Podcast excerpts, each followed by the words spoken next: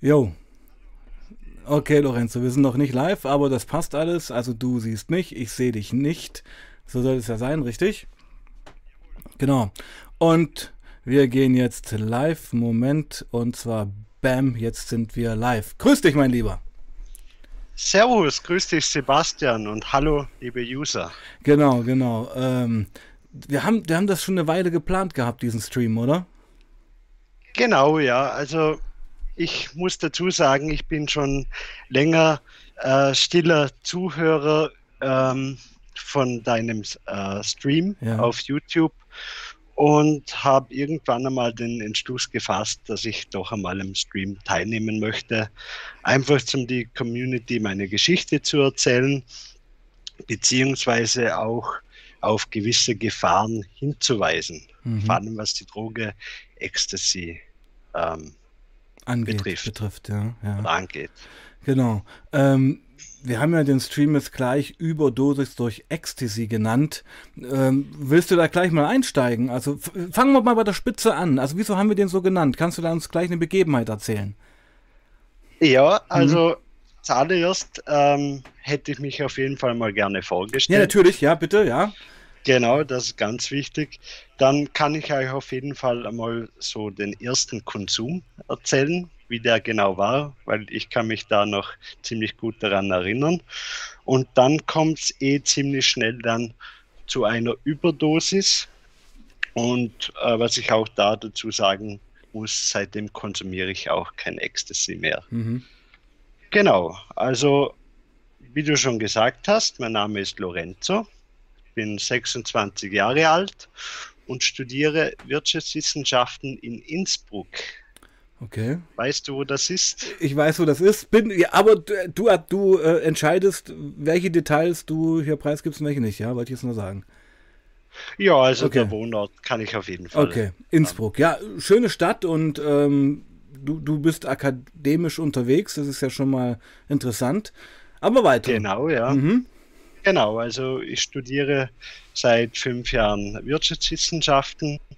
Ähm, eben wegen einem Folgeschadens ähm, kam es dann dazu, dass ich das Studium leider noch nicht fertig habe, aber dazu später mehr. Mhm.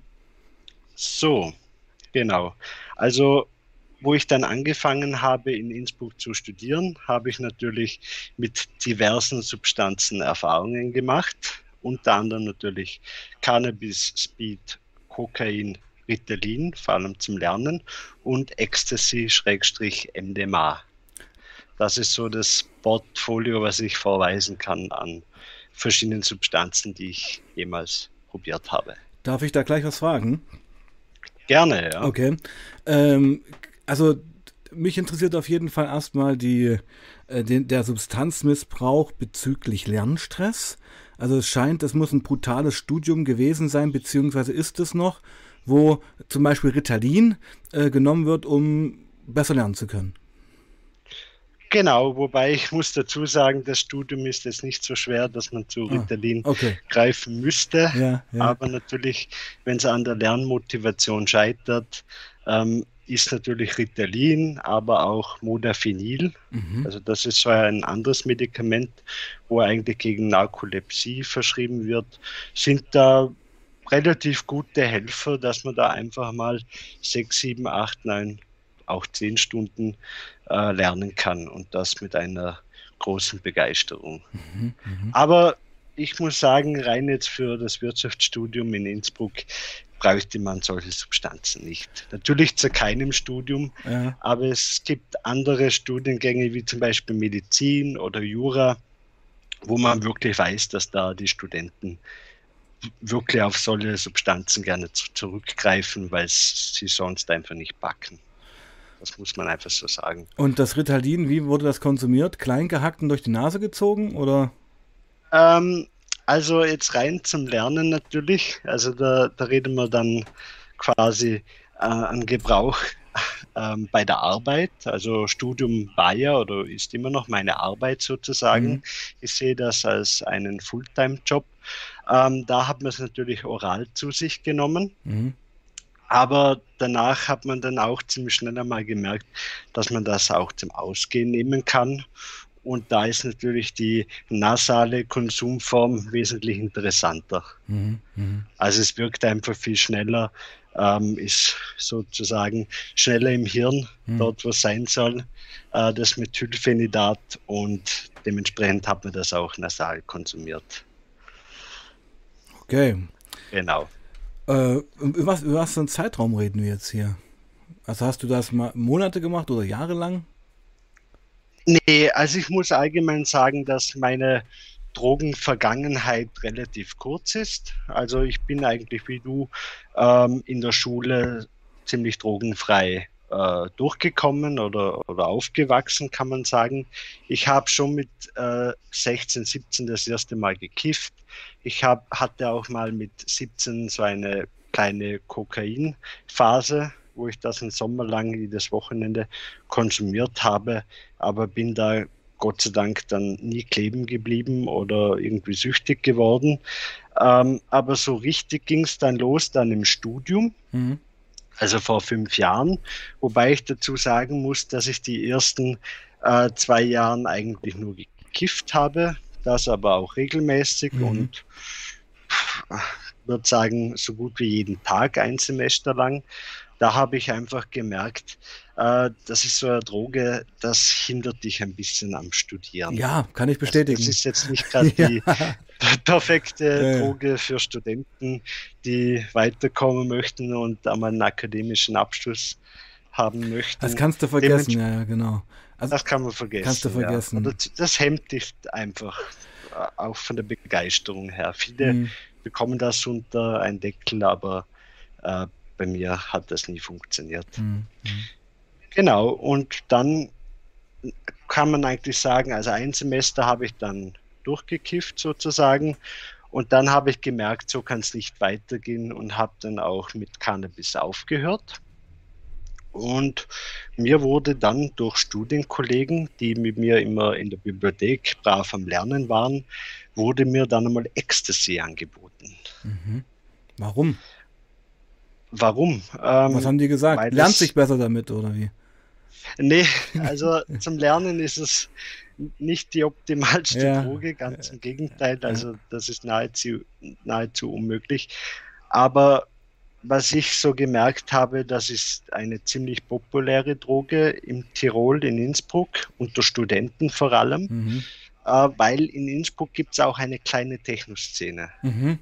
Also natürlich kein Vergleich zu so einer Techno-Szene wie in Berlin, mhm. aber für eine Stadtgröße von circa 120.000 Einwohnern ähm, gibt es da doch den einen oder anderen Technoschuppen mhm. und dementsprechend ist man dann auch vom Ecstasy nicht weit entfernt.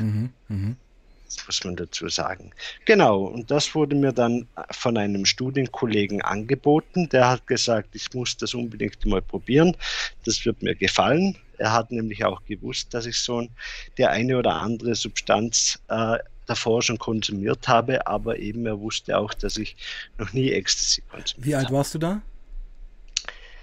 Das war im Oktober 2018, das heißt, es war äh, vor drei Jahren. Also warst du Anfang 20? Genau, Anfang 20. Ja. Also genau, eigentlich ja. relativ spät eingestiegen, muss ich mal sagen. Genau, bis auf die ja. Phase mit Kokain, ja, mit 17, ja. habe ich da dann eigentlich lange eigentlich kein Interesse an illegalen Drogen gehabt, Alkohol natürlich schon. Ja, ja, ja. Genau. Und an dem besagten Abend im Oktober 2018 äh, habe ich dann sozusagen äh, so eine Line, also so eine ganz normale Dosis, was er mir Line. ins Bett Aber Line. Also, Nasal. Ne Moment, also ich hatte, ich hatte, also wenn, wenn ich an Ecstasy jetzt denke, habe ich eigentlich eine Pille im Kopf. Genau, also das kam dann später auch. also war das äh, vielleicht MD, M, war das vielleicht reines habe. MDMA oder so?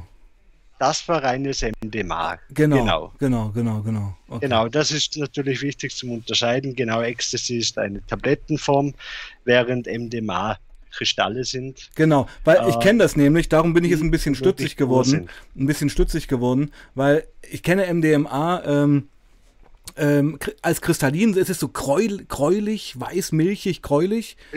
Richtig? Genau, ja. Ja, das reibst du klein und ziehst das durch die Nase. Also okay, das wollte ich nur wissen. Es war jetzt keine Pille, es war MDMA, deine erste Line. Okay. MDMA, Gut. genau. Weiter. Wirkstoff, mhm. Ecstasy. Genau, und dann habe ich das konsumiert in einem Club. Ähm, und was danach geschah, war einfach unbeschreiblich. Ja. Also ich hätte nie gedacht, dass MDMA oder Ecstasy so scheppern kann sozusagen. Also ich war sehr euphorisch an dem Abend mhm. natürlich, in dem Moment. Ähm, auch sehr selbstbewusst. Also nicht selbstbewusst in dem Sinn, dass ich einen Ego-Trip geschoben habe, sondern ich war einfach kommunikativer ähm, unter den Leuten einfach. Äh, man kam viel einfach in das Gespräch. Ähm, es ist mir sehr einfach gefallen, so ziemlich jeden auf der Party anzureden, wie toll das der schöne Abend gerade ist. Ja, äh, ich, ja, das ist, der, das ist der Punkt, ja. Also man lässt sich mhm. auch auf Menschen ein, äh, ja. mit dem man in der Realität eigentlich jetzt nie was anfangen würde. Genau, ja. ja. Das kann man auch zum Beispiel auf sexuelle Hinsicht. Das meinte ich damit, genau, beziehen, genau, genau, genau. Zum ja. Beispiel, genau. Also da kann wirklich alles Mögliche passieren, ähm, wenn man das zu sich nimmt. Darum passt eigentlich auch äh, das nächste Wirkungsspektrum dazu, das Verliebtsein. Ja. Also man, es fühlt sich irgendwie so an für irgendjemand, der es noch nie zu sich genommen hat. Man fühlt sich auch so ein bisschen verliebt, ein bisschen Schmetterling im Bauch. Das ist so ein leichten Erregungszustand was man auf der Droge hat. Genau, also man wird ja über die Droge, was macht Ecstasy macht, es, es, es löst ja Glückshormonrausch aus. Dopamin, genau, Endorphine werden freigesetzt und genau, ja. man ist in einem, und, das, und jetzt ist man beim Betrug ja schon, man ist bei einem künstlichen Verliebtsein. Genau. Ja, was, ja, wofür man seinen Preis erstens bezahlen wird und zweitens, was nicht die Realität ist. So, das, jetzt bist du da dran. Genau, ja. ja, ja. Also du hast es ziemlich auf den Punkt gebracht. Mhm. Das ist Liebe auf Zeit oder, oder Liebe im Gegenzug. Gekaufte ähm, Liebe fast. Gekaufte, gekaufte emotionale Liebe. Fast, Liebe. genau. Ja. Ja, mhm. genau. Auf Zeit, auf mhm. alle Fälle. Temporär. Für die nächsten drei, vier, fünf, sechs Stunden mhm. auf alle Fälle mal. Genau. Und was mir damals auch beim ersten Konsum aufgefallen ist, äh, der Körper bewegt sich äh, quasi rhythmisch zur Musik. Also ich habe einfach gemerkt, dass der Körper, also mein Körper und die Musik einfach eins sind, sozusagen.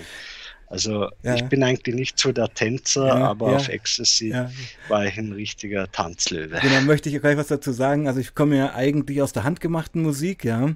Also habe ja mhm. jahrelang in Bands gespielt, so Hardcore Crossover war auch damals ein also in meinen jungen Jahren hatte ich ja auch ein T-Shirt, wo drauf stand Tech-No. Ja, so als richtiger mhm. Cruncher hast du natürlich Techno verabscheut. Und dann so um die 2000er habe ich auch mal ein paar Ecstasy-Tabletten äh, geschenkt bekommen und saß dann mit mir mhm. zu Hause, hab mir die reingeschmissen und hab halt äh, Drum and Bass und House gehört und fand das großartig. Also, weil ich damit sagen will, es passt wirklich wie Arsch auf Eimer, diese Droge und diese Musik. Genau, ja. Also ich habe eigentlich damals auch äh, Techno eigentlich eher verabscheut. Das war nicht so meine Musikrichtung, auch Drum and Bass nicht. Ja. Aber danach bin ich so irgendwie, ja, von der Techno-Szene so irgendwie überwältigt worden und ging dann, ging dann auch regelmäßig auf so Techno-Veranstaltungen oder in so Techno-Schuppen. Also das hat sich dann auch, die Musik hat sich dann mit der Zeit einfach geändert durch die Droge. Also, ja, es ist so, also ich, ich, ich würde es fast manchmal ein bisschen wie mit einem Halluzinogen vergleichen. Also ich weiß nicht, ob du schon mal Pilze genommen hast oder LSD. Nein, noch nicht. Das würde nee. ich fast ähnlich beschreiben, nicht von der Wahrnehmung, aber von dem, von dem Kanal, der durch diese Droge in dir aufgestoßen wird. Ja, also mhm. diese Empfindungen für ja. die Musik, die sind ja in dir und diese Droge öffnet da ein Tor, was dich da mhm. empfänglich dafür macht. Und, und es ist, es, es wirkt, also ich, ich weiß genau, die, was du meinst, diese Zustände auf dieser Droge ähm, mit diesen ja. Beats ist fast schon was Meditatives. Auf alle Fälle, ja. ja. Also ich kenne zum Beispiel viele Freunde, wo Ecstasy konsumieren und sie haben gesagt, die erste Ecstasy-Pille hat ihr Leben verändert. Hm. Also viele sagen positiv im ersten Moment, aber einfach äh, von der Art her Also sie sehen das Leben sozusagen in einer ganz anderen Perspektive mittlerweile. Also so wirklich bewusstseinsverändernde Erfahrung. Ja, also äh, man muss ja natürlich auch sagen, also das ist äh, jetzt ist eine schöne Diskussion ist zwischen Gebrauch, Missbrauch und Sucht, ja. Ähm, ja. Ecstasy wurde beziehungsweise wird in manchen Ländern, also MDMA ja auch in der Psychotherapie eingesetzt gegen Depressionen. Ja, genau, genau wie ja. Mikrodosis LSD und so. Also es hat schon irgendwo eine Be Berechtigung, aber jetzt kommen wir, wir kommen ja allmählich in das Thema rein. Die große Gefahr mhm. bei solchen Substanzen ist ja erstens, dass du nie weißt, was in so einer Pille oder in so einem Stoff drin ist. Und, genau, und eine Vielzahl von Folgeschäden, die ich dann leider auch okay. zu erfahren gekriegt okay, habe. Okay, da kommen wir noch genau. hin, ja, genau. Und genau, da tasten wir uns jetzt genau, langsam auf genau. Also was ich wichtig finde zu erwähnen, ähm, es ist eine, das haben wir vorhin schön rausgearbeitet, eine gekaufte, temporäre, emotionale Liebe zu Menschen, zu einem selbst. Aber es kommt natürlich nach diesem Trip auch diese Ecstasy-Depression. Genau, ja.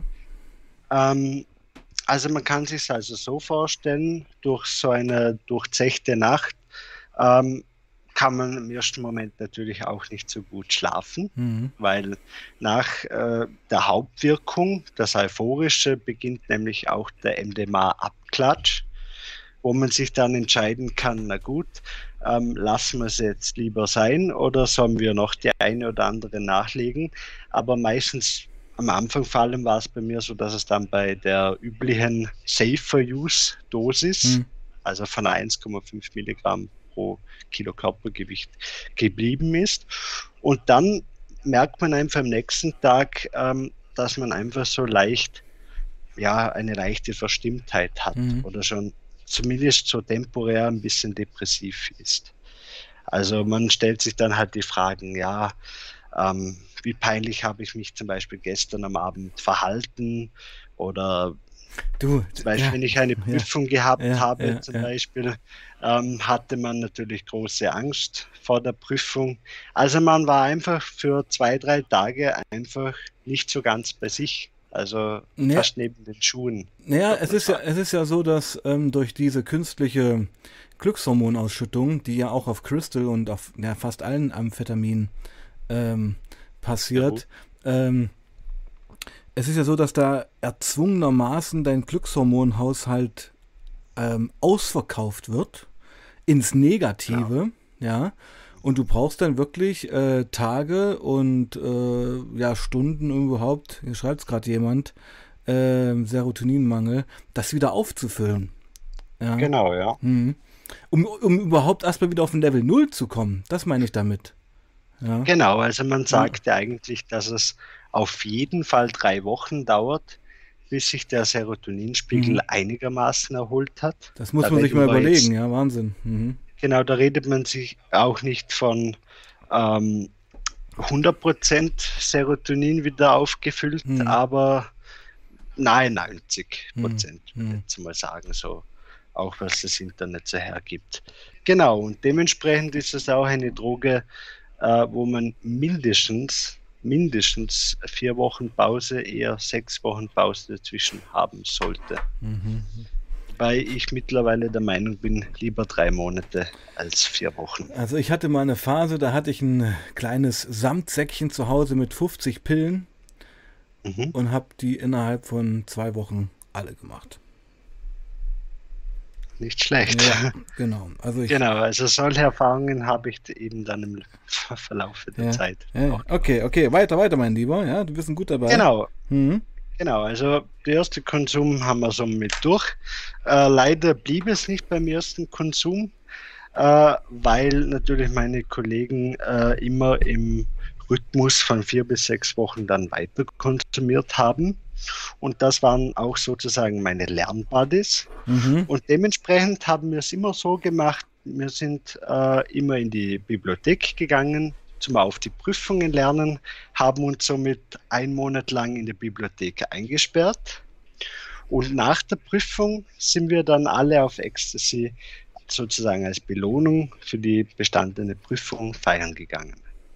Also das war so dann mein Rhythmus. Konsequent. Genau, also ein Monat ein Monat lernen ja. äh, in der Bibliothek und einen Abend dann eine Ecstasy schmeißen sozusagen als Belohnung. Das hat super funktioniert. Ich hatte die besten Noten denn je, mhm. habe sogar in der Zeit über 50 ECTS, also die Punkte, was man ja sammelt im Studium, ähm, in einem Semester gemacht. Also, äh, äh, weil, so, weil du dich immer auf diese Pille freuen konntest. War das so eine Art Motor? Genau, das war so meine Motivation zum Lernen. Okay. Ja, das ist, ja. Genau. Und das war so Und, einmaliger Pillenkonsum im Monat. Einmal im Monat war das dann. Genau, ja. Das klingt ja erstmal jetzt erstmal nicht so schlecht. Ein vernünftiges Konsummuster, genau, finde ja, ich auch. Ja. Genau, und das war auch das Schöne, dass wir meistens dieselbe Prüfung geschrieben haben, meine Studienkollegen. Und wir konnten uns wirklich auf die Pille freuen und ließen somit den Prüfungserfolg schön ausklingen. Okay. Genau. Mhm. Jetzt kommen wir aber zu dem großen Problem. Okay. Ähm, Weil es, es, klang, es klang ja zu schön, um wahr zu sein, finde ich es eigentlich. Genau, ja. ja. Genau, es war, es war wie ein Märchen gerade, aber ich, ich möchte jetzt gucken, wie es weitergeht. Mhm. Genau. Ähm, was ich eben schon gesagt habe, die Konsumpausen sind bei Ecstasy sehr wichtig. Nur leider, wenn man alle vier Wochen konsumiert, kann es trotzdem dazu führen, dass man irgendwann mal eine Toleranz entwickelt. Wie bei jedem. Weil ich gerade ne? sage, bei vier Wochen ist der Speicher nie zu 100% voll. Mhm. Also sagen wir jetzt einmal zu 95%, mhm. dann sind es beim nächsten Monat nur noch 90% etc. Und man entwickelt trotzdem eine Toleranz. Mhm. Dementsprechend würde ich, wie gesagt, äh, drei Monate eigentlich empfehlen, weil dann ist man 100% safe, dass sich das einigermaßen wieder aufgeladen hat, der Serotoninspeicher. Ja. Mhm. Ja, dann kam es natürlich dazu, dass sich eine Toleranz entwickelt hat. Und wenn ich klug genug gewesen wäre damals, hätte es einfach bei meiner Safer-Use-Dosis von 1,5 Milligramm pro äh, Kilo gelassen. Aber ich wollte ja nach der Prüfung wieder das euphorische Erlebnis und habe dann natürlich die äh, Konsumdosis gesteigert. Und Langsam, aber allmählich gesteigert. Es geht jetzt hier noch um MDMA, also Lines ziehen immer noch. Na, beziehungsweise mittlerweile kam dann auch Ecstasy. Okay. Mhm. Also das ab und zu war es mal Ecstasy, ab und zu war es mal MDMA. Ähm, Im Prinzip alles quer durch. Okay. Mhm. Weil ich dazu sagen muss, wenn ich kein Ecstasy konsumiert habe, sondern nur reines MDMA, dann haben wir auch das meistens mit Speed gestreckt mhm. oder hinzugefügt mhm. als Beikonsum, ähm, dass wir im Endeffekt äh, der Kick hatten vom Ecstasy. Also im Prinzip, weil der Hauptwirkstoff von Ecstasy ist ja MDMA, mhm. ein bisschen Speed. Und eben, wenn es reines MDMA war, dann hatte man, war man meistens ein bisschen müde und dann konnte man das quasi mit Speed ein bisschen aufstricken. Alright, weiter. Genau. Mhm. Genau. Ähm, das war dann also der Fall, dass auf einmal aus einer Pille zwei wurden zum Beispiel oder drei. Und dann kam ein lustiges Phänomen vor. Und zwar, ich kann mich da erinnern, äh, im November 2019, also sozusagen ein Jahr nach meinem ersten Konsum, dass man ab einer gewissen Dosis äh, Halluzinationen entwickelt. Mhm. Also, dass man so wirklich reale Halluzinationen kriegt, dass man zum Beispiel, wenn ich meinen Freund vor mir gesehen habe, dass der auf einmal ausgeschaut hat wie ein alter Mann oder eine Frau zum Beispiel. Mhm. Also das waren sehr intensive Halluzinationen. Und natürlich der Abklatsch oder die Depression in den Tagen danach wurde natürlich mit steigender Dosis natürlich immer länger und härter auszuhalten. Mhm. Genau. Und das. Und hat dann, dann, dann hat allmählich, dann ist es allmählich gekippt. Dann ist es allmählich gekippt, genau. Also du bist dann nicht mehr zu Vorlesungen gegangen oder wie hat sich das geäußert? Doch, also ich ging eigentlich dann nach wie vor zu Vorlesungen. Ähm, Im ersten Moment, bis es dann zur Überdosis kam. Mhm. Die war dann im März 2020. Also das war eine Dosis im Jenseits von 500 Milligramm. Also da reden wir von der dreifachen oder, oder vierfachen normalen Dosis. Erzähl mir von dem ja. Abend oder von die. Fang mal genau jetzt dort richtig detailliert an. Wie fing das an? Wo standst du da? Was? Wie warst du da drauf? Wie kam es dazu? Genau, also es war in einem äh, März mhm. 2020. Mhm. Ähm, und dort war es eigentlich schon so, dass ich langsam gemerkt habe, dass ich vom Ecstasy nichts mehr merke, also dass es da zu einer Dosissteigerung kommt immer und ich trotzdem nicht die gewünschte Wirkung mehr habe und wollte eigentlich den Konsum mal für eine längere Zeit pausieren. Mhm. Ähm, dann ging ich aber aus und trank das eine oder andere Bier, also war auch schon ein bisschen alkoholisiert und traf dann einen alten Studienkollege, äh, wo ich in der Zeit sehr viel konsumiert habe, wo er mit mir auf die Prüfungen gelernt hat. Und dann kam es dazu, dass ich ähm, als erste Dosis sozusagen eine ganze Pille genommen habe. Die hatte circa 200 Milligramm. Und ich merkte nach circa einer halben Stunde so natürlich wieder eine leichte Euphorie, aber natürlich nicht die wie beim ersten Konsum, also deutlich eine abgeschwächte Version davon. Und der Freund von mir oder der Studienkollege hatte natürlich noch mehr solche Ecstasy-Tabletten. Was waren das für welche? Weißt du das noch? Boah, das waren irgendwelche grüne Heineken. Grüne also Heineken, also, okay. Genau, circa 200 Milligramm hat ja. so eine. Ja. Dann habe ich eben die erste genommen, nach zwei Stunden die zweite, wieder nach zwei Stunden die dritte und glaube glaub an der vierten habe ich auch noch dran geknabbert. Also wenn man das so zusammenrechnet, dann waren das schon so 600, 700 Milligramm Ecstasy an einem Abend. Was schon ist, Was ist dann passiert? Genau, dann äh, bin ich dann irgendwann mal äh, aufgestanden in der Früh am nächsten Tag natürlich. Ähm, War das in der Wohnung? War das in der Wohnung? Genau, also ich bin ja. dann von der Wohnung von meinem Kumpel dann nach Hause gegangen. Ja. Also wir sind dann irgendwann einmal ziehen nach Hause gegangen und haben das dann konsumiert und dann bin ich irgendwann in der Früh zu meiner Wohnung nach Hause gegangen und habe dann zuerst mal ausgeschlafen. Mhm. Und dann bin ich am nächsten Tag aufgewacht und was ich gemerkt habe, ist, dass ich sehr starke Kopfschmerzen habe. Mhm. Also ähm, ich wusste auch im ersten Moment nicht, ähm, was mit mir geschieht, weil der Kopfschmerz, den hatte ich noch nie. Das war so irgendwie so ein ganz dumpfer Kopfschmerz. Im März 2020 war natürlich auch schon ein Lockdown in Österreich. Und somit hat die Bibliothek auch zugehabt und alles. Ähm, und ich machte mich auf der Suche nach einem Arzt, der mich sozusagen durchcheckt, weil ich wirklich am Anfang gedacht habe, dass eventuell mit mir was Schlimmeres passiert ist. Mhm. Also wenn man am nächsten Tag mit Kopfschmerzen aufwacht, denkt man da ja gleich an das Allerschlimmste wie Hirnblutungen oder so. Schlaganfall, wie auch immer, ja. Schlaganfall etc. Mhm, mh. Genau. Dann hat es sehr lange gedauert, bis ich einen Arzttermin bekommen habe, eben wegen Corona und wegen Lockdown und geringen Kapazitäten bei den Ärzten in Innsbruck.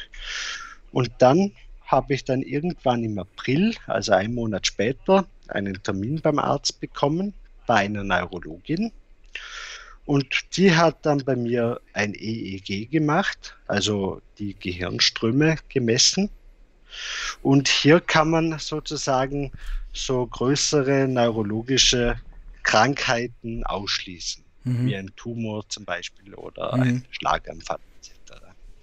Und die Diagnose war dann, dass ich unter Spannungskopfschmerzen leide. Mhm.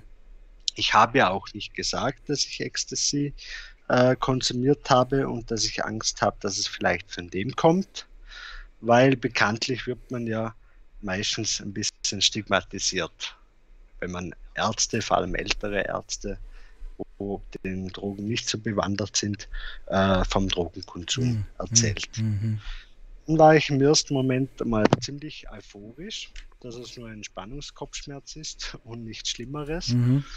Und dann hatte ich aber wirklich jeden Tag einen Spannungskopfschmerz. Und was zum Spannungskopfschmerz noch dazu kam, war dann eine Sehstörung. Oh, okay. Also sozusagen ein Augenflimmer. Ja.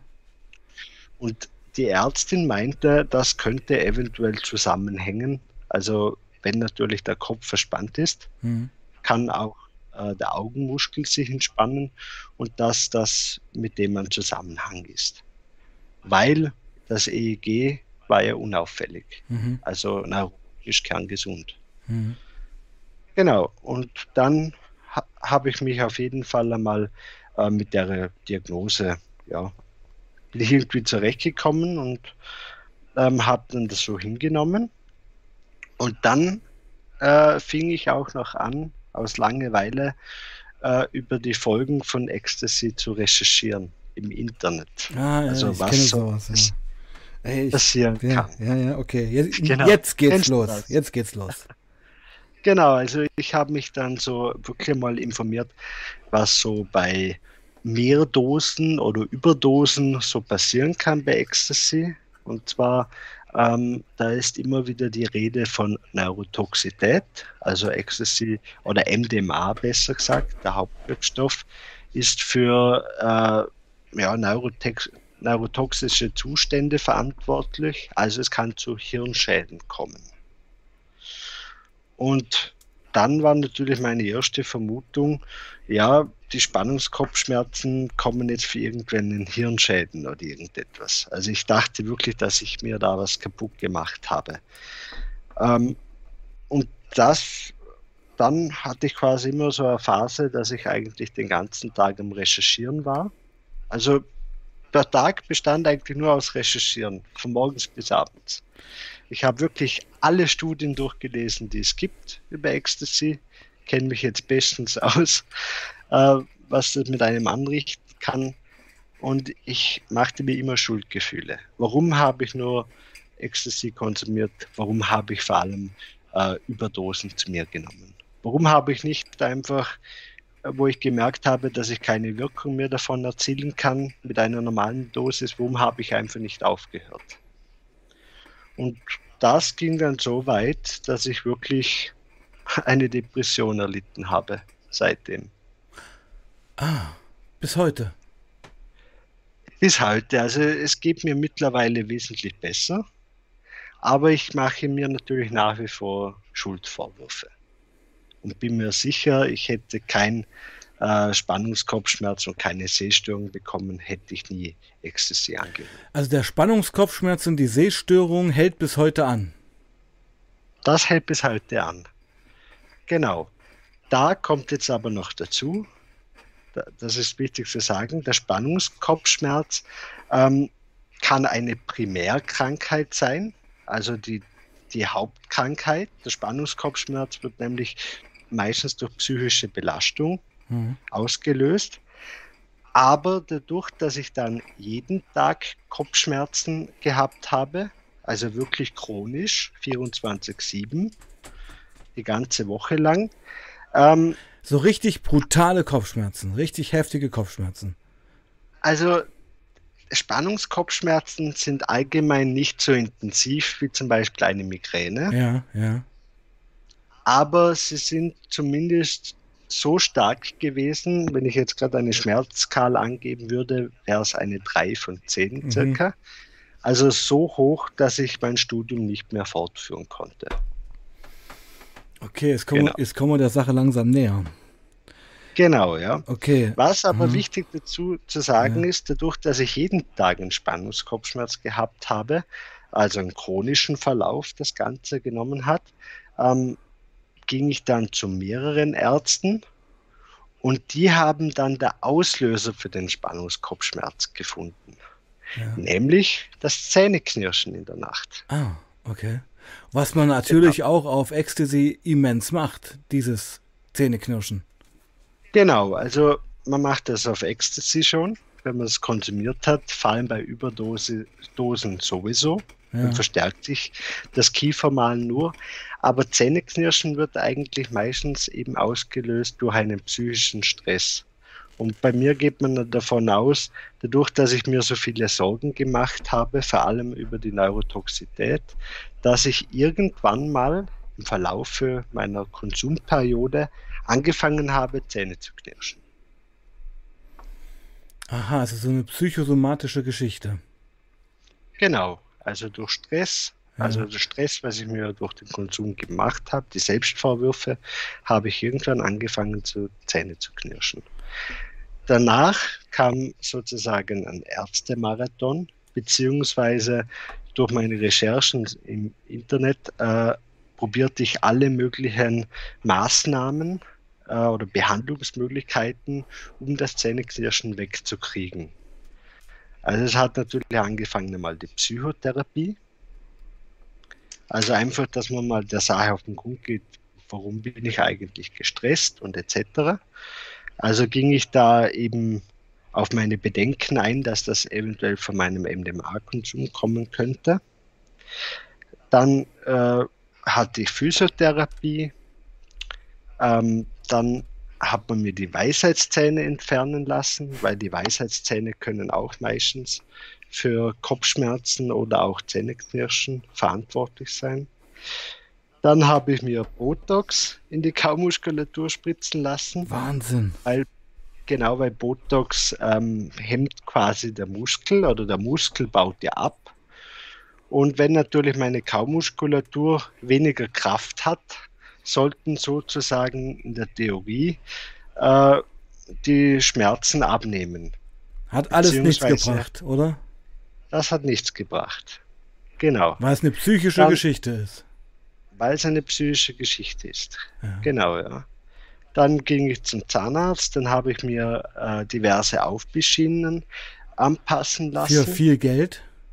Für viel Geld, ja, genau. Ja, und so summarum reden wir da für Kosten zwischen 5.000 und 6.000 Euro, was ich als Student selbst bezahlt habe, um dieses Zähneknirschen und deren Spannungskopfschmerzen irgendwie zu minimieren bzw. vollständig zu beseitigen. Hm. Genau. Aber was man dazu sagen muss, es ist auf jeden Fall besser geworden mit einer Aufbeschiene mhm. und mit der Psychotherapie natürlich, weil ich mich auch mit der Thematik einfach jetzt auseinandergesetzt habe, dass ich mit dem Ist-Zustand, den ich momentan habe, einfach mal äh, klargekommen bin, beziehungsweise mich mal abgefunden habe. Dementsprechend fällt es mir jetzt auch wesentlich leichter, mit den Kopfschmerzen zu leben und mit der Sehstörung vor allem. Wie äußert sich diese Sehstörung? Also die Sehstörung äußert sich äh, vor allem in der Früh natürlich, wenn ich aufstehe. Mhm. Also wenn ich in der Früh aufwache im Bett, merke ich einmal dass ich natürlich so ein Ziehen über den Kopf habe, also der Spannungskopfschmerz. Dann habe ich ein Tinnitus, einen vorübergehenden, der geht circa eine Stunde. Und bei der Sehstörung ist es so, dass ich hinter dem Auge einen Druck verspüre, also einen muskulären Druck. Und das sorgt dafür, dass wenn ich zum Beispiel was lesen möchte, ein Buch oder irgendetwas, oder vor allem in der Früh gleich mal Instagram oder Facebook, dass die Zeilen irgendwie so leicht springen. Also, mhm. dass ich nicht fokussieren kann, scharf. Also, dass da alles ein bisschen sich bewegt, weil einfach eine Spannung auf den Augen drauf sind oder ist. Genau. Das wird dann auch im Verlaufe des Tages mit einem Brennen begleitet, also dass die Augen äh, brennen beziehungsweise auch äh, Tränenflüssigkeit rauskommt. Und irgendwann so gegen Abend äh, verbessert sich die Symptomatik dann wesentlich. Also ich habe zum Beispiel jetzt eine geringere Sehstörung wie in der Früh. Ja, ja. Also dementsprechend äh, kann man jetzt auch zum Beispiel eine Psychose in die Richtung, das kann man ausschließen bei mir. Und das ist alles seit diesem Abend, seit dieser Nacht? seit diesem Abend, dem März 2020. Genau. Hm. Schon lange Zeit. Also, und du würdest das schon auf dieses Ereignis festmachen, dass. Ähm, hm, oder? Sowohl als auch. Also, ich sage, es braucht immer ein bisschen ein Gesamtpaket. Mhm. Also, man kann nicht nur sagen, dass es alleine der Ecstasy-Konsum war. Es kann zum Beispiel sein, dass es der Druck auf der Uni war.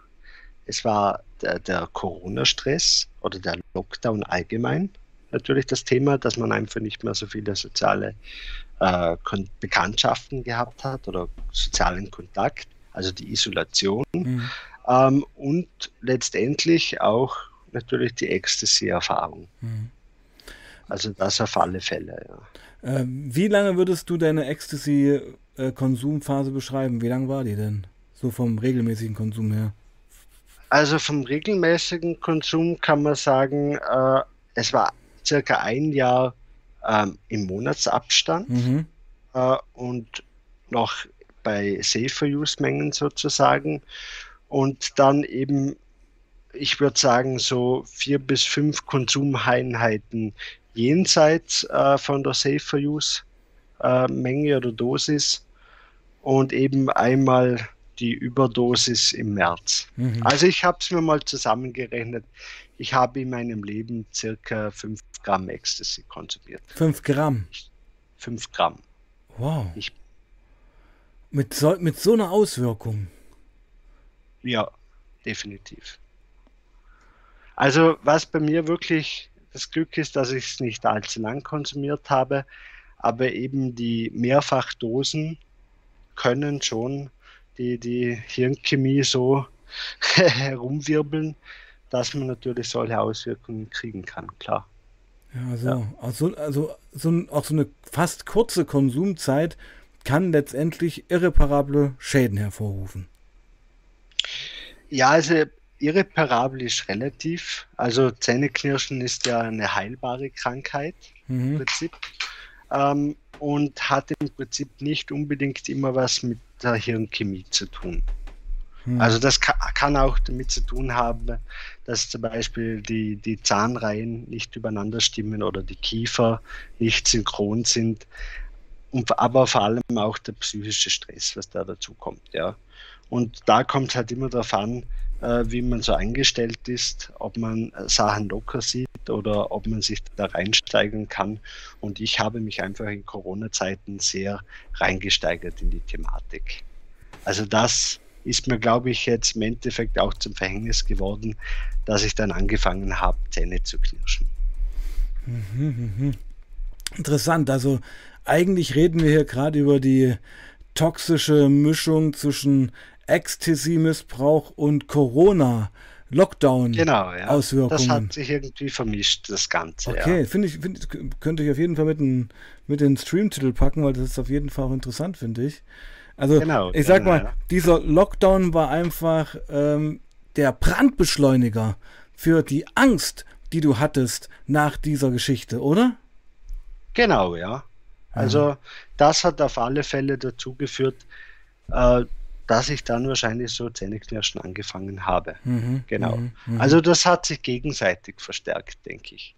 Also ich hätte vielleicht nie angefangen zu Zähneknirschen, wenn der Lockdown nie gewesen wäre, mhm. weil dann hätte ich überhaupt die Möglichkeit gehabt, vielleicht ähm, auf die Bibliothek zu gehen, mit meinen Freunden darüber zu reden, ob es ihnen einmal selber so ergangen ist, ob sie diese Beschwerden kennen von Ecstasy, mhm. etc. Hätte auch nicht so lange gewartet, bis ich zum Arzt gehen kann. Ja.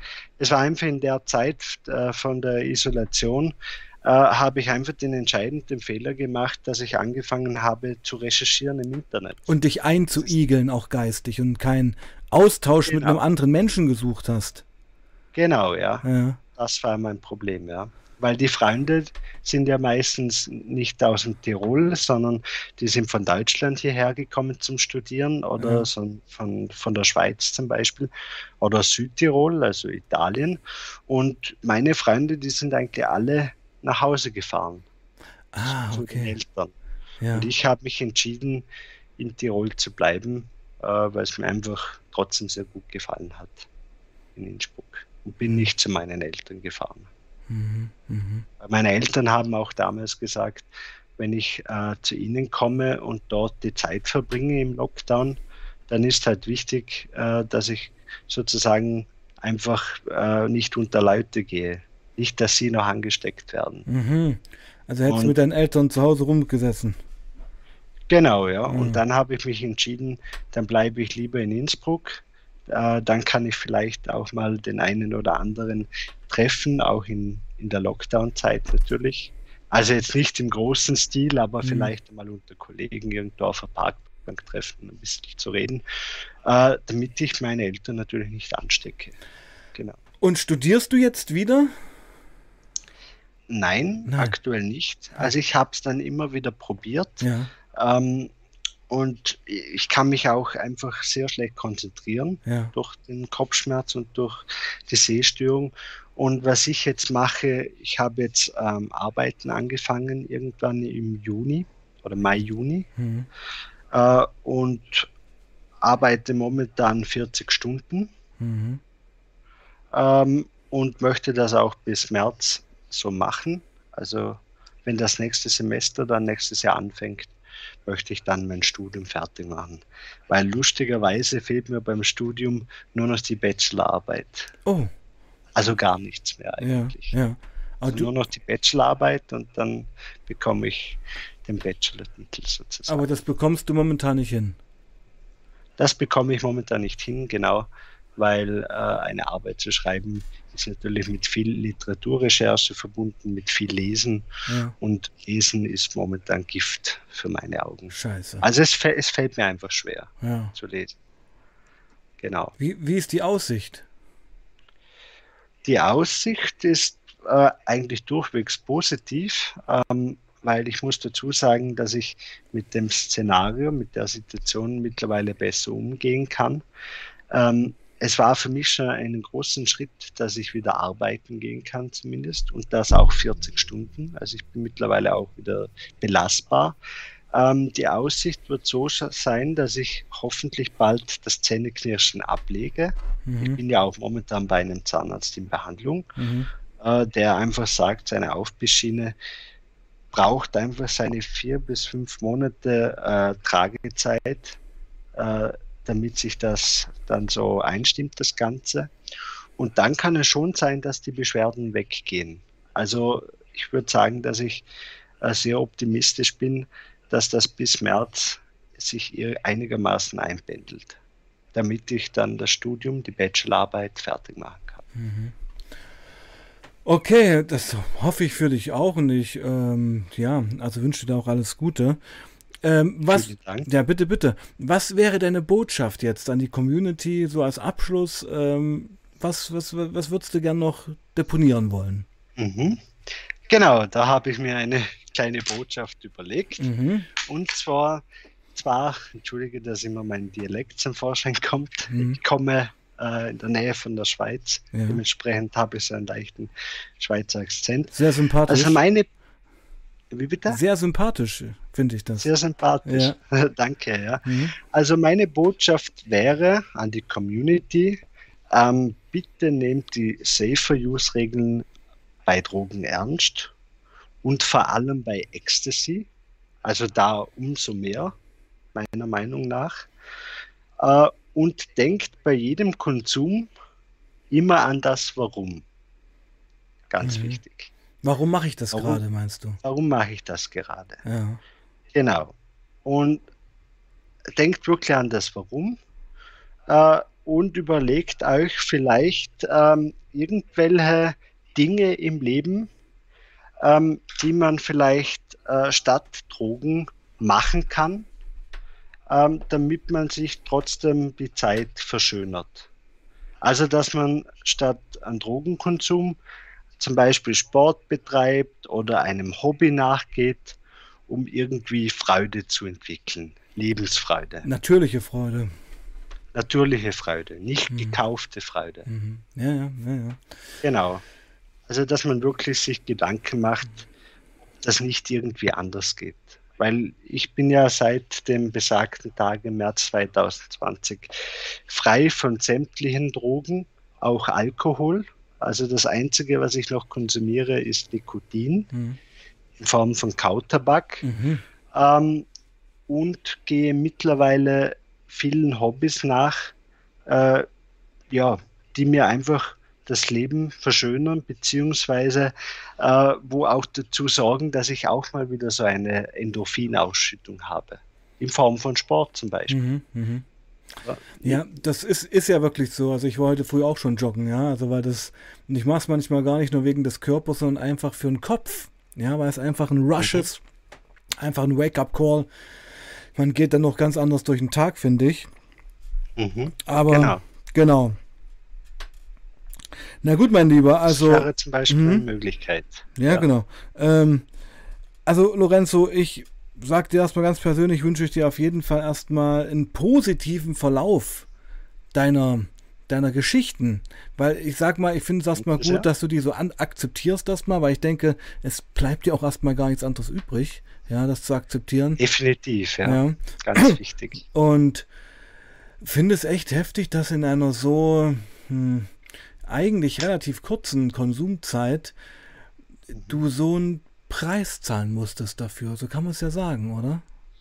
Definitiv. Ja. Also ich, also ich kann nur von meiner Seite sagen, äh, gefühlt würde ich sagen, dass das bei Ecstasy relativ schnell gehen kann.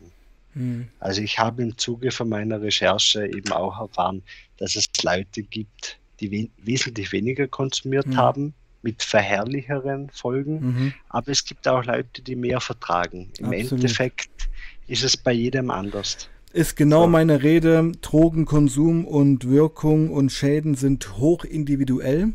Ja, das muss genau, man so sagen. Das kann man nicht verallgemeinern. Das kann man nicht verallgemeinern. Äh, manche Leute schütten sich jahrelang mit irgendwelchem Zeug zu und sind, ja, rennen immer noch rum, als wären sie 16. Und genau, ja. du warst anscheinend für gewisse Dinge einfach auch sensibel, anfällig, mhm. vielleicht auch ein bisschen, vielleicht auch so, ja, es war eine toxische Mischung irgendwo, der Stress, dann der Lockdown, dann das, das. Also, ja. naja. Aber ich finde es gut, dass du da aktiv geworden bist und äh, versuchst, dich da rauszugraben. So muss man es ja sagen, oder? Mhm. Genau, ja. ja. Einfach das Ganze erst einmal so hinnehmen, akzeptieren. Bleibt dir nichts anderes und übrig. dann auch ja. mal vielleicht andere Wege im Leben einschlagen. Genau.